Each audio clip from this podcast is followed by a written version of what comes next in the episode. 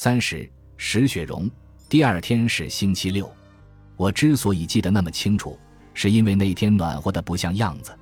下午，我坐在前廊上，看着丽塔和马路玩他们的滑板车，看他俩沿着小小的街道来来回回的滑。我们搬过来也不过三个星期，这是他们平生第一次住在一个平整的小街道旁边。他们终于可以在街道上骑自行车、玩滑板车了，终于不用再爬坡了，也不用担心被车撞到了。他们终于可以恣意地享受自己的童年了。以前我们总是住在繁忙的街道上，到处都是坡，其中有一个街道实在太陡了。有一回，我前夫开着除雪拖拉机，竟然沿着人行道径直冲到了邻居家的栅栏上。我们从来没见过那个邻居，所以就当什么事都没发生。搬家前两个月，我的心理医生让我立下两个具体的目标。他知道这会改善我的精神健康。第一，我得从我那个大的离谱的房子里搬出来，搬到城镇另一边小巧而舒适的小房子里。第二，我得把非营利机构的那个工作辞掉。这两件事让我感到害怕极了，我简直难以承受。我都不想活了，怎么还能安排搬家的事儿呢？难道他不知道我养着两个爱囤东西的小老鼠吗？其中一个哪怕吃个软糖，也得把包装纸留下来，塞到他的衣橱里，以备不时之需。至于辞职，他是疯了吗？没错，我确实讨厌那份工作，看见老板的名字也会立马感觉恐慌。但是最起码那份工作还能带来一些稳定的收入，不是吗？我之所以有疑问，是因为这个工作让我陷入万丈深渊。哪怕是安然无恙的一天，也会弄得我心神不宁。要完成这两件事，我得跟两个人通话：我的房东和我的老板。我要给他们平淡无奇的生活添点堵了。我之前说过了吧？我很讨厌跟人起冲突，我不想成为别人的负担。拜托，就连请人帮忙洗衣服这样的事情，都是我的心理医生强迫我说出口的。每当我感受到冲突的气息，我就会像个乌龟一样缩回壳里，就算有人把我捡起来使劲摇晃，我的脑袋也不会伸出来。即便伸出来，也只会说：“哦，你刚才伤害我了是吗？真抱歉。给你我的钱包，这是我家的钥匙，也给你。要不我再给你弄杯咖啡，还是你想来个背部按摩？我们和好了，对吧？真好。”很高兴，一切误会都解除了。我给房东打了电话。打电话之前，我还担心这会不会是我这辈子打过的最糟心的电话，纠结了好几个小时。但打完了之后，我只想把我浪费掉的时间要回来。当我按照规矩提前三十天告诉他我要搬家的时候，我似乎感觉到电话那头的房东如释重负。我租着近五八百平方英尺的大房子。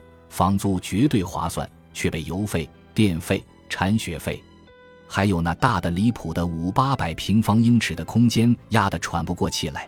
其实，为了分摊房租和各种费用，我把地下室的两个房间分租了出去，其中一间租给了一个很可爱的古怪老太太，她叫苏珊，六十多岁，总爱用我的微波炉做鸡蛋和三文鱼。每当这个时候，整个房子里弥漫的都是那个味儿。而孩子们经常也是这个时间放学回到家里，他们总是因为苏珊要吃鱼的事情开始哭喊。对了，我还得跟苏珊说我们要搬家了。那一次谈话可真是糟糕透顶了。不过，后来我们回忆从前的时候，说到了一次地下室发大水的那个晚上，我们俩还不得不在房东面前假装租住另一间房的那个年龄大过苏珊的沃尔特是我的未婚夫。打完那通电话的一个月之后，我们家所有人，还有他们的几个摩门交好友，都出现在我家门口，帮忙把原来塞满五八百平方英尺房间的东西搬进一三百平方英尺的地方，其中就有堆成小山一样的糖果纸。只是前一天晚上下了一整夜的雪，近十八英寸深，我们没办法把搬家的卡车开到山顶的房子那里。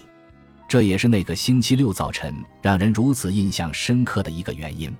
此刻雪已经消融，我也在新的客厅里挂上了画。多亏了那帮摩门教徒的家人和朋友帮忙，我才搬好了家。而我，我感觉，我坐在门廊上，阳光透过遮阳棚洒在我的脚趾头上。我不想死了。我真的想过死吗？我是真的有过那种感觉吗？真是难以置信，因为我现在不想死了，一点儿都不想。太阳出来了，我漂亮的孩子们乖巧可爱，我看着他们在草坪另一头的街道上来来回回的跑，笑得前仰后合，尽情的享受着童年时光。多么漂亮，多么可爱的孩子呀！我的骨血，我的生命。我的手机就放在我腿上。正当马洛骑着滑板车经过的时候，他胳膊上戴的是烤箱手套，膝盖上缠着橡皮筋。因为我们还没有买到合适的护具，就先这么凑合了。我突然想起米基医生给过我他的名片，上面有他的电话号码。